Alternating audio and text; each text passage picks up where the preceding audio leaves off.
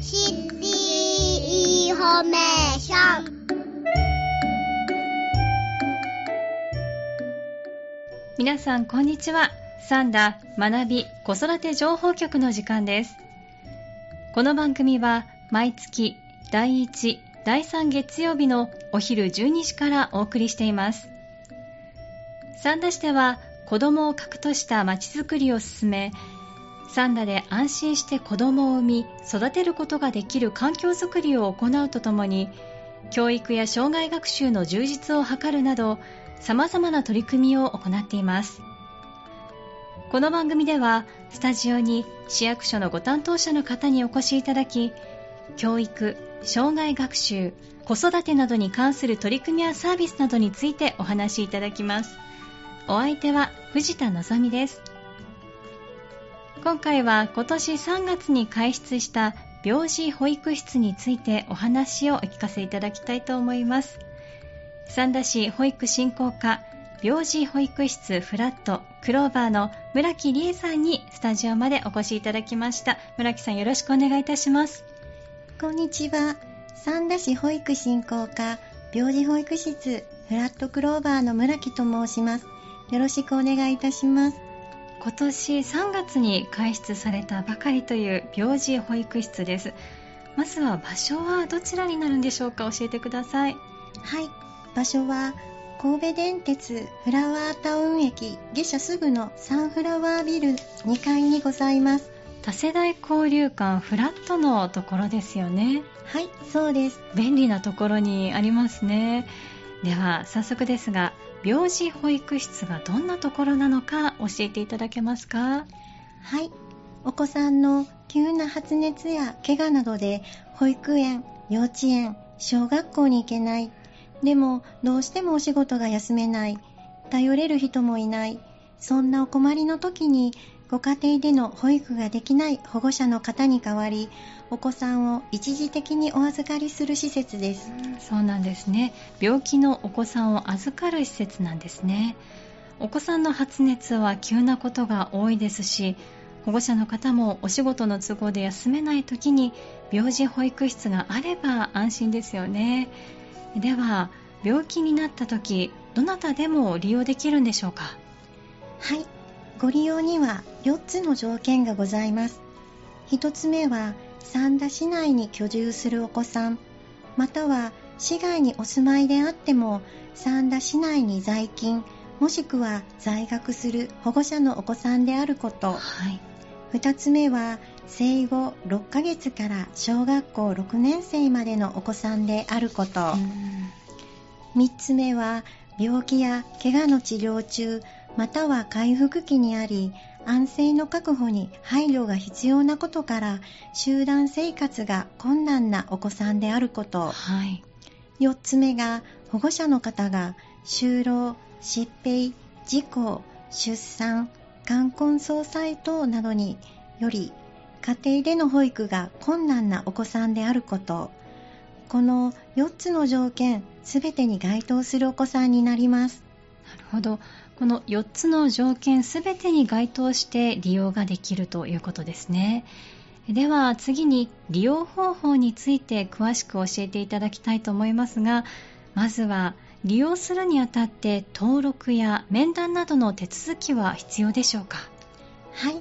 まず登録手続きをお願いしております、はい、三田市ホームページに掲載されている預かる子ちゃんという病児保育予約サービスの QR コードから登録申請をお願いいたします、はい、面談は行っておりませんが登録申請後病児保育室からお電話をさせていただきお子さんの日頃のご様子などをお伺いしご利用案内をしております、面談が不要なのは働かれている保護者の方にとっては助かりますよね。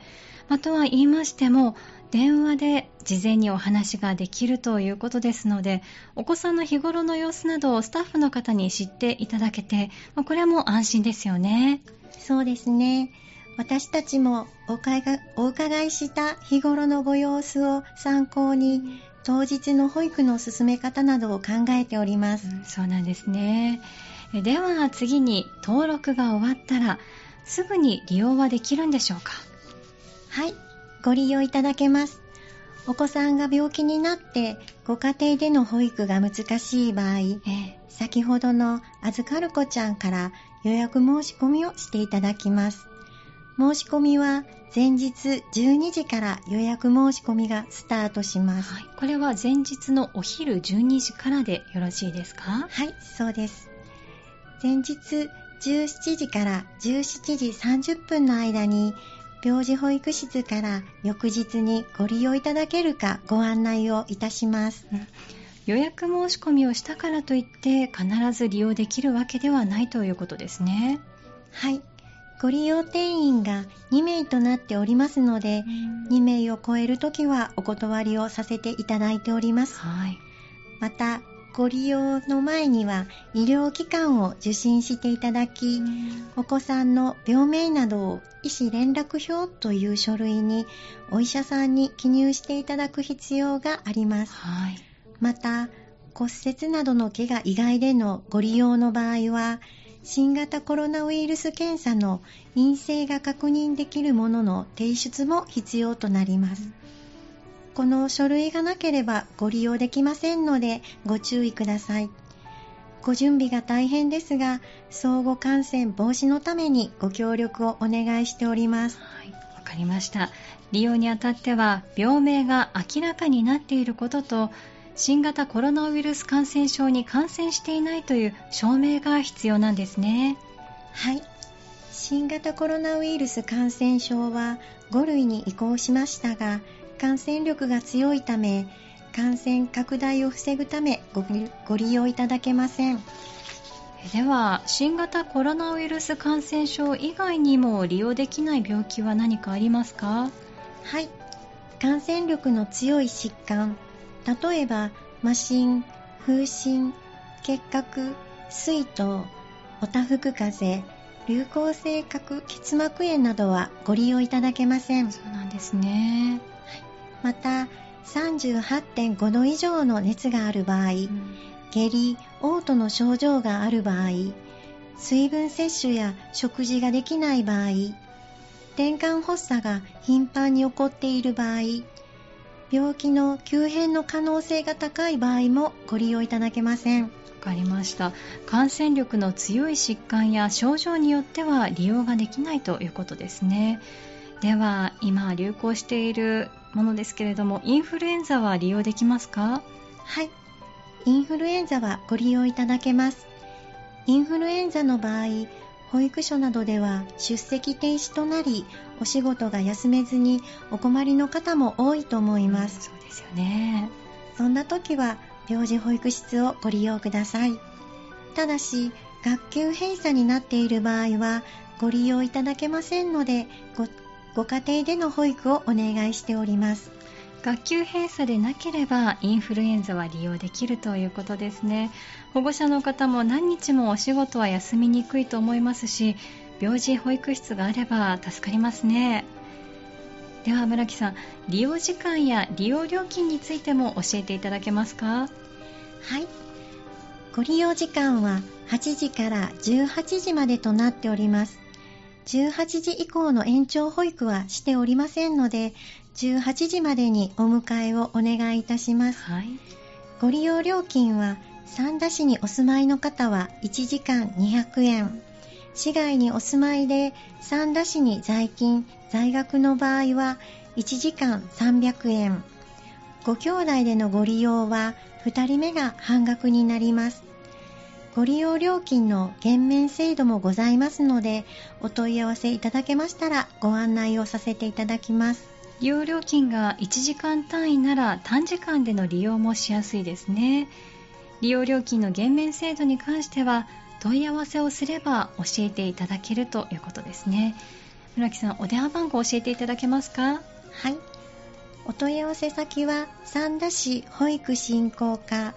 電話番号は079-559-5073になります。ありがとうございます復唱しておきましょう三田市保育振興課です079-559-5073 559 5073までお問い合わせください。ところで、利用されるお子さん、どのように過ごしていらっしゃるんでしょうか？はい。お子さんは初めての保育室で知らないスタッフと過ごすことになりますので、体調不良に加え、不安で泣いてしまうこともあるのですが、えー資格を持つスタッフがしっかりお子さんに寄り添い、温かく保育しております。そうですね。お子さんの様子を見ながら体調に合わせ無理のないようゆっくり過ごせる環境を整えております万が一症状の急変の際には看護師が対応できる体制もとっておりますのでご安心してご利用ください。スタッフの方が温かく保育してくれて、看護師さんにも対応していただけるなら、病気でも安心してお預けできますね。では、利用日当日に必要なもの何かありますか？はい。必要なものは先ほどの医師連絡表と保育記録同意書兼予約依頼書の3種類の書類が必要になりますはい。これらの書類は病児保育室や役所でもお渡しできますが、三田市ホームページからもダウンロードできますので、ご自身で印刷をしていただき、事前にご記入の上ご持参いただけますと、スムーズに入室できます。うん持ち物に関しても、ホームページに記載しておりますので、ご確認ください。かりました。必要な書類や持ち物は、まずは三田市ホームページをご覧いただいて、わからないことがあった場合は、病児保育室にお問い合わせしてよろしいですか？はい、そうですね。三田市ホームページに詳しくご案内しておりますのでご覧ください。ご不明な点がございましたら、病児保育室または三田市保育振興課までお問い合わせください。